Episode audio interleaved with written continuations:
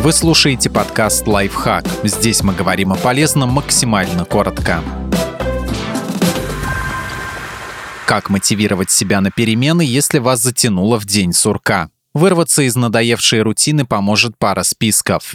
Как понять, что наступил день сурка? Это не то же самое, что размеренный ритм жизни. Вот несколько отличительных признаков. Каждый ваш день похож на предыдущий, и вас это огорчает. Вам хочется перемен, но сил, чтобы что-то поменять в своей жизни, не хватает. Вы все время в подавленном настроении. Вас не радует то, чем вы занимаетесь, и то, какие люди вас окружают. Итак, что поможет вытянуть себя из дня сурка? Закончите незавершенные дела. Недоведенные до конца дела ложатся на плечи тяжелым грузом, нашептывают чувство вины, тянут вниз и мешают двигаться. Составьте список всех вопросов, которые ждут вашего внимания. Начните с самых легких, таких, которые требуют меньше всего времени. Сделать звонок, написать письмо, отнести вещи в химчистку.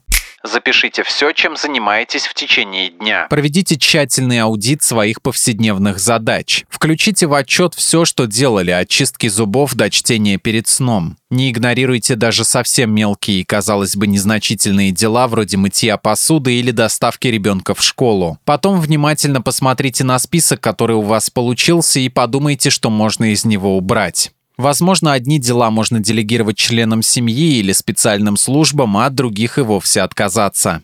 Запишите все, чем хотели бы заниматься. Не думайте о том, насколько эти дела и увлечения практичны, принесут ли они пользу и впишутся ли в ваш график. Если вам кажется, что это будет интересно и весело, смело вносите занятия в список. Заполните пробелы. Выберите одно самое-самое интересное занятие, такое, к которому вы готовы приступить прямо сейчас. Теперь впишите его в свое обновленное ежедневное расписание, туда, где появились маленькие свободные окошки. Даже 20 минут, потраченных на увлекательные и радостные занятия, помогут разбавить рутину, поднять настроение и мотивировать вас на новые цели. И не забывайте, что освободившееся время вы можете просто потратить на отдых. Это тоже важно для вашего психологического комфорта.